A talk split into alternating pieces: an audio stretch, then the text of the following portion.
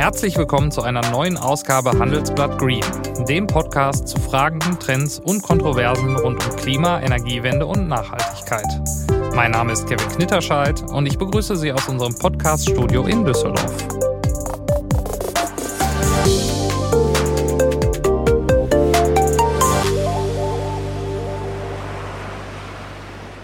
Sommerzeit ist Strandurlaubzeit. Das Rauschen des Meeres, der Geruch von Sonnencreme auf der Haut und der Sand zwischen den Zehen. Jetzt stellen Sie sich aber mal vor, es gäbe plötzlich keinen Sand mehr am Strand. Kaum vorstellbar, oder? Aber genau vor diesem Szenario waren einige Experten. Denn auch wenn es Sand nahezu überall auf der Welt gibt, wird er immer knapper, weil der Mensch ihn in großen Mengen verbraucht. Für den Bau eines Einfamilienhauses werden so zum Beispiel rund 200 Tonnen Sand benötigt, um Ziegel oder Beton herzustellen. Und weil auf der ganzen Welt immer mehr gebaut wird, sinken die Vorräte und die Preise steigen. Und das schon seit rund zwei Jahrzehnten. Das Thema hat inzwischen so sehr an Fahrt aufgenommen, dass es sogar der ZDF-Satiriker Jan Böhmermann vor einigen Wochen in seiner Sendung aufgegriffen hat. Meine Damen und Herren, ich weiß, es ist ein weirdes Thema, aber heute reden wir im ZDF-Magazin Royal über Sand. Es geht heute um Sand. Momentchen mal, was? Hä? Sand? Fragt man bei den Baustoffherstellern nach, können die über das Thema allerdings eher weniger lachen. So sagt beispielsweise Bernhard Kling, Geschäftsführer des Bayerischen Industrieverbands Baustoffe, Steine und Erden. Wir haben in den letzten Jahren eine zunehmende Nutzungskonkurrenz. Ich nenne mal das Beispiel Anbau von Biomasse für die Herstellung von Bioenergie in der Landwirtschaft. Ich nenne mal das Aufstellen von Windkrafträdern, Ausweisung von Schutzgebieten zur Trinkwassersicherung. Die Flächen, in denen unser Rohstoff liegt, ist deutlich größer geworden und damit wird es eben auch immer schwieriger, geeignete Rohstoffflächen äh, quasi zu sichern. Wir wollen also heute der Frage nachgehen, ob uns der Sand wirklich ausgehen könnte und was die möglichen Gründe dafür sind. Als Experten haben wir uns dafür Harald Elsner eingeladen. Er ist Wirtschaftsgeologe bei der Bundesanstalt für Geowissenschaften und Rohstoffe und er beschäftigt sich schon seit vielen Jahren genau mit diesen Fragen. Herr Elsner, herzlich willkommen. Grüße Sie, Herr Gitterscheid.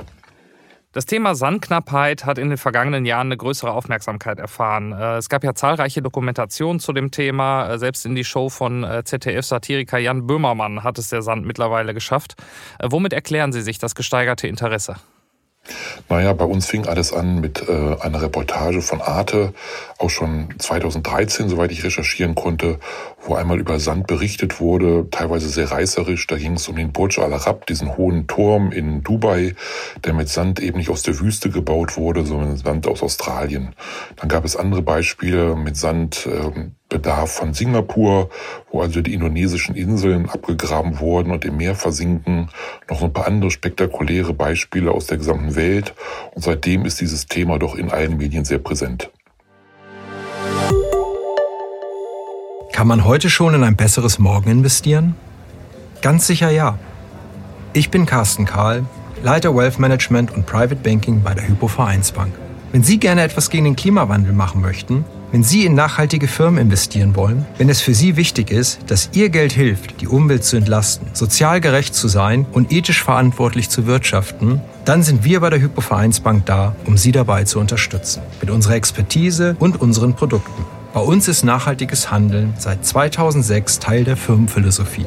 Und wenn wir mit Ihnen über nachhaltiges Investieren sprechen, dann sprechen wir aus Erfahrung.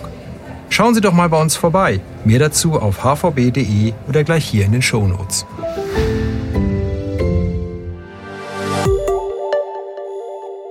Welche Bedeutung hat denn der Sand eigentlich für unsere Wirtschaft? Also wo wird er eingesetzt, vielleicht abgesehen von Hochhäusern in äh, Saudi-Arabien? Also wir müssen unterscheiden. In Deutschland haben wir einmal den normalen Bausand.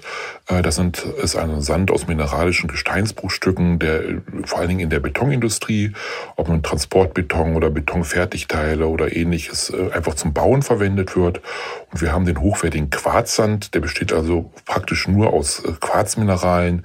Der findet dann Anwendung zum Beispiel bei der Glasherstellung oder in der Feuerfestindustrie, also für deutlich höherwertige Zwecke. Und kann man sagen, dass der Sand knapp wird? Also wir müssen unterscheiden. Wie gesagt, der Quarzsand, über den wir geredet haben, den gibt es äh, Gott sei Dank in Deutschland an vielen Stellen in sehr guter Qualität. Die Vorkommen sind alle geschützt. Da sehen wir keine Knappheiten auf uns zukommen. Bei dem Bausand ist es eigentlich noch viel besser. Wir sind geologisch ähm, sehr gut ausgestattet mit Bausand. Haben in Norddeutschland durch die Eiszeiten die enorme Mengen, hunderte Milliarden Tonnen von Sand und Kies aus Skandinavien gebracht haben, in die norddeutsche Ebene geschüttet haben. Äh, der Rhein und andere Flüsse haben Sand und Kies transportiert. Wir haben im, im Süddeutschland haben wir die Auswirkungen der Eiszeiten aus den Alpen, die sehr viel Sand und Kies herangebracht haben. Das heißt, geologisch haben wir sicherlich keine Knappheit an Sand. Es gibt so ein paar Regionen, wo einfach Sand ähm, knapper ist als in anderen. Dafür haben wir in anderen Regionen überreiche Vorkommen an Sand. Aber das Problem, was wir generell sehen, wir kommen an diese Sandvorkommen einfach nicht mehr ran. Sie sind größtenteils überplant. Wir leben in einem dicht ähm, bevölkerten Land ähm, wo es konkurrierende Nutzung gibt, wie wir das so schön sagen. Das heißt, es handelt sich einmal um Bebauung, es handelt sich um Infrastruktur, es handelt sich aber auch um Naturschutzgebiete, Landschaftsschutzgebiete, Wasserschutzgebiete, europäische Schutzgebiete aller Art, ähm, die schon mal nicht mehr erlauben, dass wir an diese Flächen rankommen. Und dann haben wir natürlich auch die Grundstückseigentümer, die Landwirte, die jetzt in Zeiten niedriger Zinsen überhaupt nicht bereit sind, ihre Flächen zur Verfügung zu stellen. Vor allen Dingen dann noch, wenn es konkurrierende Nutzung gibt. Ähm, zum Beispiel war ich gerade im Schwabenländle unterwegs. Dort gibt es reichlich Biogasanlagen. Äh, die verlangen natürlich entsprechende Energiepflanzen. Und die Landwirte haben einfach nicht genug Flächen für beide, also sowohl für die Sand- und Kiesabbauten als auch für die Biogasanlagen. Und dann haben wir ein weiteres Problem, dass einfach die Genehmigungsverfahren immer länger dauern, ähm, dass sich überall Bürgerinitiativen bilden, die, ähm, wie jetzt im Altdorfer Wald, im, auch wieder in Schwaben, ähm, in den Bäumen sitzen und gegen den Kiesabbau sind. Aber dann sehen wir über alternative Rohstoffe, äh, das soll der Holz sein, aber die sind auch gegen jegliche ähm, Fällung dieses Waldes. Also wir haben das Problem, die Deutschen sind immer überall gegen alles und das trifft auch den Sand- und Kiesabbau. Jetzt gibt es Regionen, in denen herrscht Überschuss, in anderen herrscht Mangel. Ähm, warum transportiert man den Sand nicht einfach zwischen diesen Regionen hin und her, äh, dass man ihn immer dort hat, wo man ihn braucht? Das wird zurzeit tatsächlich gemacht. Das wird auch in Zukunft so gemacht werden. Es gibt erste Werke in Deutschland. Ein besonders großes Werk ist zu nennen in Thüringen, äh, wo ein Sandüberschuss herrscht. Die sind dort in der Lage, über 20 verschiedene Sandsorten herzustellen und große Baustellen, auch Tunnelbaustellen wie Stuttgart 21 mit Sand zu beliefern. Die haben eigene Züge sich angeschafft, eigene Lokomotiven, unheimlich viele Waggons und fahren mit einem eigenen Gleisanschluss dann den Sand direkt zu den Verbrauchern. Und natürlich auch in die Region, wo ein gewisser leichter Sandmangel herrscht. Es ist nur die Frage, die wir alle uns äh, stellen haben, ist das die Alternative, die wir haben, dass wir einfach von einem Ort zum anderen Sand hinschaffen? Oder wäre es nicht besser für die Umwelt, wenn wir mehr Rohstoffgewinnungsstellen auch vor Ort ausweisen würden? Denn auch die Lokomotiven äh, verbrauchen ähm, Energie und die Lastwagen, die auf kleinere Strecken Sand und Kies transportieren, ähm, verbrauchen Energie und äh, produzieren CO2. Wir reden alle über Klimaschutz, sind aber selber dabei, durch Einschränkungen von Sand- und Kiesgruben äh, und keine Neuausweisung dieses Problem zu verstärken. Jetzt sind wir in Deutschland in der luxuriösen Situation, dass wir ausreichend Vorkommen haben. Allerdings äh, sieht es auf globaler Ebene doch ein bisschen anders aus. 2019 haben die Vereinten Nationen äh, davor gewarnt, dass wir global gesehen mehr Sand verbrauchen, als wir eigentlich dürften. Wie ist Ihre Einschätzung dazu? Also äh, die Bundesanstalt Geowissenschaften Rohstoff ist natürlich global unterwegs, wobei wir jetzt erstmal sagen müssen, dass wir über China kaum Informationen haben. Wir wissen nicht, was da vor sich geht. Ich selber habe aber verschiedene Sandgruben besucht in der Welt und auch in Australien, wo jetzt nur diese dubiose Sand zum Burj Al Arab hingeliefert wurde. Ähm, wir sehen durchaus so, dass Sand ein ganz wichtiger Rohstoff ist, der in der gesamten Welt gebraucht wird zur Produktion von ähm, Beton, wie gesagt, und, und anderen Teilen, die für die Bauindustrie genutzt wird oder auch wie in Singapur, wo einfach als Flächensand genutzt wird. Das heißt, wir haben regional ganz sicherlich Probleme bei der Sandversorgung, bei der Rohstoffversorgung, aber das jetzt überregional darzustellen, auch gerade aufgrund von irgendwelchen reißerischen Medienberichten, äh, das lehnen wir hier ab und wir sagen ganz klar, dass die großen Kontinente Nordamerika, Europa, ähm, Russland, Australien ganz sicherlich keine ähm, Probleme haben mit der Versorgung mit Sand. Das mag in anderen Ländern anders sein. Wir kennen Beispiele aus Afrika, wo ich es auch selber gesehen habe, wo also zum Beispiel entlang von Flussläufen, entlang von ähm, sag mal, Straßensand abgebaut wird, kommen dann die Brücken zum Einsturz, weil dort eben eine Sandknappheit herrscht. Ähm, das muss man wirklich regionaler betrachten. Man darf es aber nicht global sehen. Und insofern muss ich also der UN widersprechen.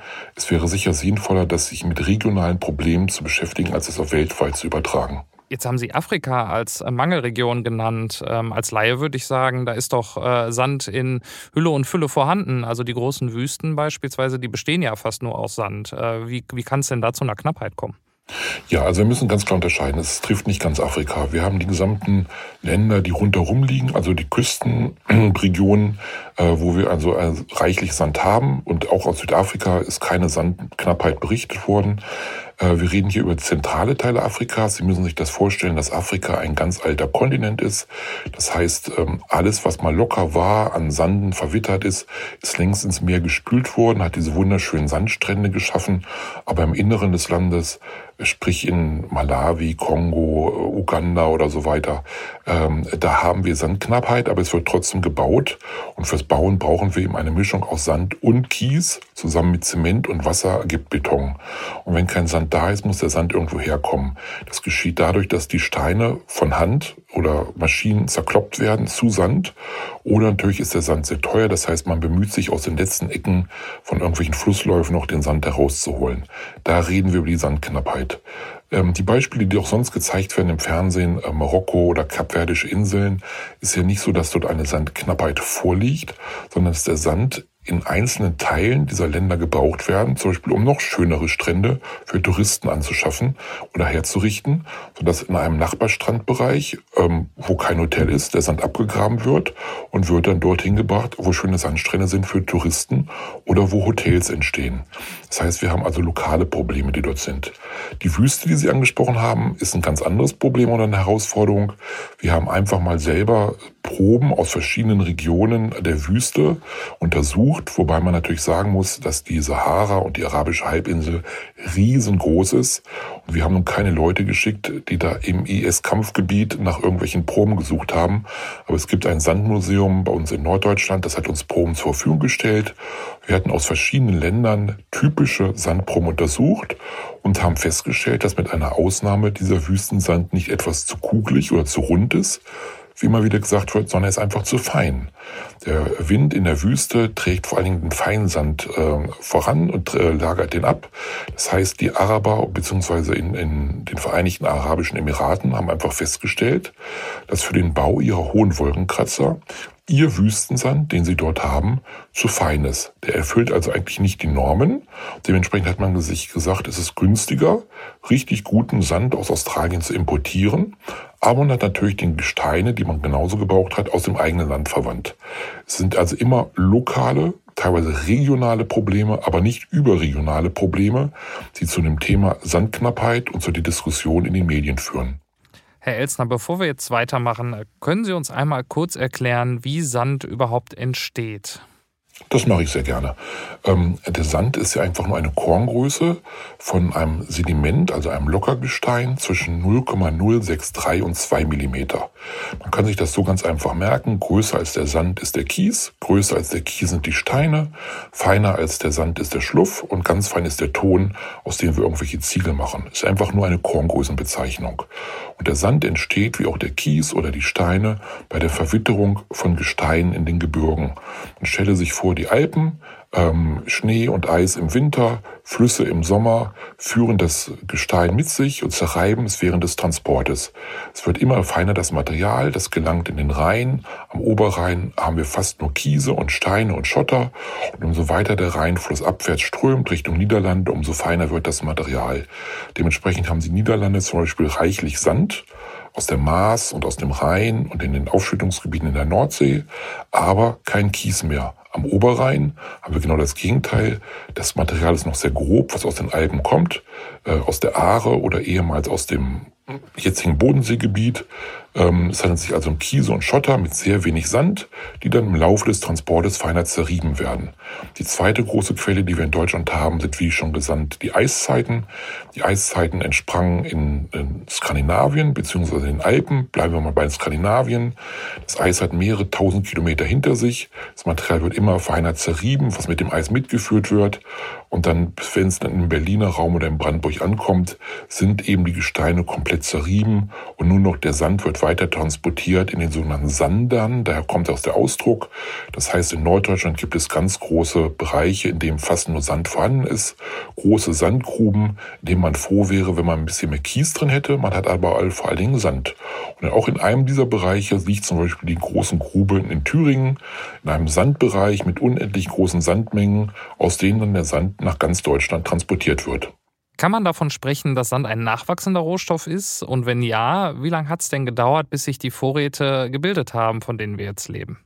Ja, also ganz klar, Sand ist ein natürlich nachwachsender Rohstoff, nur leider nicht in den Zeiträumen, in denen wir denken und leben. Der Sand ist entstanden, ähm, wie er jetzt im Rhein liegt, in den letzten Jahrmillionen oder Jahrhunderttausenden von Jahren. Und es gibt jetzt in den Alpen, in den Schweizer Alpen, gibt es Kiesgruben und Sandgruben, die das Material jedes Jahr gewinnen, was über den Winter neu herangewachsen ist und herabgeströmt ist.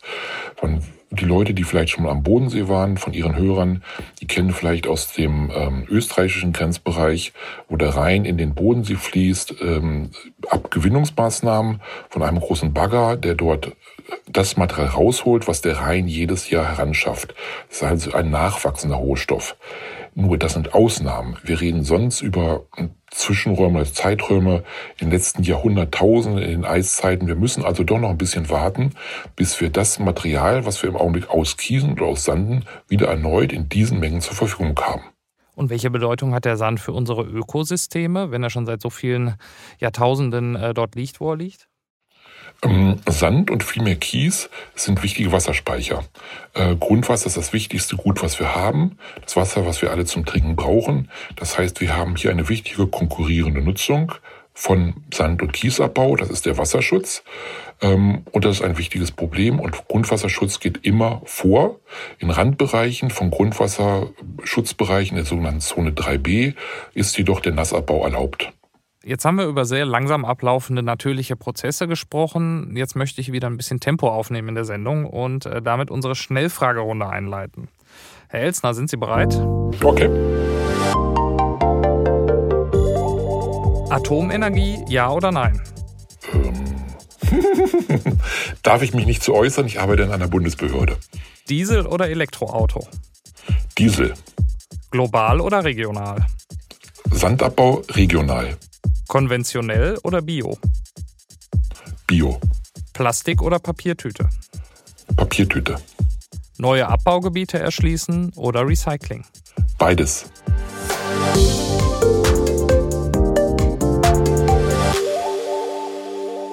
Ja, Herr Elzner, Sie haben äh, bei der letzten Frage jetzt beides geantwortet. Äh, und auch in der Baustoffbranche ähm, ist es wie bei vielen anderen Industrien. Eine Empfehlung äh, vieler Umweltschützer ist, äh, statt neue Abbaugebiete zu erschließen, die bestehenden Materialien zu recyceln. Ähm, warum wird das nicht in einem noch größeren Umfang in der Bauindustrie gemacht? Ich bin selber Recycling. Ähm überzeugt vom Recycling. Ich habe sehr viel gesehen äh, in Gruben, wo Material verkippt wird, wo man noch besser hätte recyceln können. Die Industrie ist dabei, das Recycling, was wir in Deutschland schon haben im Bereich Bauschutt, Boden, Straßenaufbruch noch weiter zu perfektionieren. Wir sind da schon sehr weit, was die Technik angeht, was die Möglichkeiten eingeht. Wir setzen schon sehr viel ein, aber dort gibt es Grenzen. Die Grenzen sind uns gesetzt durch die Menge, des zur Verfügung stehenden Materials. Selbst bei 100% Recycling aller zur Verfügung kommenden äh, Materialien würde es nicht reichen, die Menge an Primärbaustoffen zu ersetzen, die wir im Augenblick in Deutschland benötigen. Das heißt ein reines Mengenproblem. Und wir haben auch ein Schadstoffproblem. Beim Recycling sammeln sich in den feinsten Gesteinskörnungen, da sind wir wieder beim Sand, die Schadstoffe an. Deswegen ist in Deutschland im Augenblick nur erlaubt den Einsatz von Gesteinsbruch, Betonmaterial, sogenanntes RC-Material für Betone von Körnung, also sprich äh, Kiesen. Das Sandmaterial selber nicht. Das Sandmaterial ist meistens so minderwertig und enthält auch so feine Anteile, weiche Bestandteile, dass wir es erstmal hier nicht zum Bauen einsetzen dürfen. Also wie gesagt, zwei Probleme. Schadstoffe, Mengen. Das Wichtigste ist die Menge. Selbst 100% Recyclingmaterial, was zur Verfügung stehen würde, reicht nicht, um die Primärbaustoffe komplett zu ersetzen. Jetzt gibt es junge Unternehmen, die daran arbeiten, auch den Wüstensand für die Bauindustrie nutzbar zu machen. Und äh, ein Startup, das ich da im Kopf habe, das heißt Polycare und kommt aus Deutschland. Und äh, die arbeiten daran, aus Wüstensand äh, Bausteine herzustellen, die aus Polymerbeton bestehen. Und mit denen lassen sich Häuser wie Legosteine zusammensetzen. Liegt hier vielleicht eine Lösung des Problems? Sehe ich äh, nicht, mit wenigen wieder Ausnahmen. Das sind die arabischen Staaten. Äh, bei uns ist sicherlich keine Lösung, äh, denn sie brauchen einen sehr hohen Energieaufwand um diese Sandkörner, die nicht geeignet sind, ähm, zu agglomerieren. Sie brauchen sehr viel Chemie. Da reden wir schon mal über Umweltprobleme. Das heißt, sie verfestigen ja praktisch den feinen Sand zu gröberen Sand oder Steinen, die sie dann erneut mit Energie aufmalen müssen, um dann eine Sandkorngröße zu erzeugen, die geeignet ist. Ähm, das lohnt sich technisch und energetisch ähm, in den Vereinigten Arabischen Emiraten oder Saudi-Arabien, wo meinetwegen Sandproblem vorherrscht. In Deutschland ist das keine Möglichkeit, um zukünftig mit dem Sandproblem ähm, Herr zu werden. Gibt es denn Möglichkeiten, in größerem Umfang Sand zu sparen? Äh, die Vereinten Nationen, die hatten ja 2019 empfohlen, äh, beispielsweise auf unsinnige Prachtbauten zu verzichten, um die Nachfrage nicht noch weiter zu befeuern. Das überlasse ich jedem Bauherrn, ähm, der baut, wie er bauen möchte. Und solange wir in einer freien Wirtschaft leben, glaube ich, sollte jeder bauen können, wie er mag, wenn es seinen Nachbarn nicht zu so sehr stört durch irgendwelche Farben oder ähnliches. Es gibt ja da sehr viele Beispiele.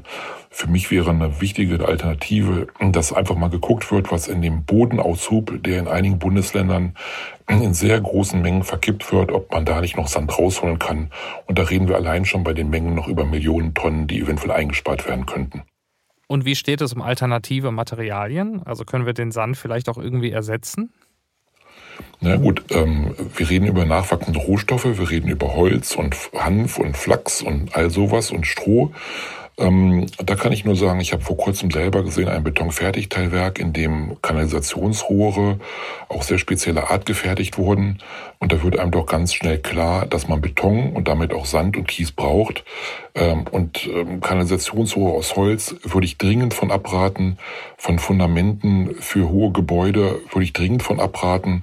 Denken Sie an die Windkraftanlagen, die ähm, Fundamente benötigen, die standfest sind. Das aus Stroh oder Holz zu errichten, weiß ich nicht, würde ich dringend von abraten. Das heißt, auch bei nachwachsenden Rohstoffen stoßen wir ganz sicherlich auf unsere Grenzen. Äh, und man sollte ganz sicher erstmal überlegen, über was man spricht, wenn man sagt, nachwachsende Rohstoffe können das Sandproblem aus der Welt schaffen. Herr Elsner, vielen Dank für das Gespräch. Sehr gerne.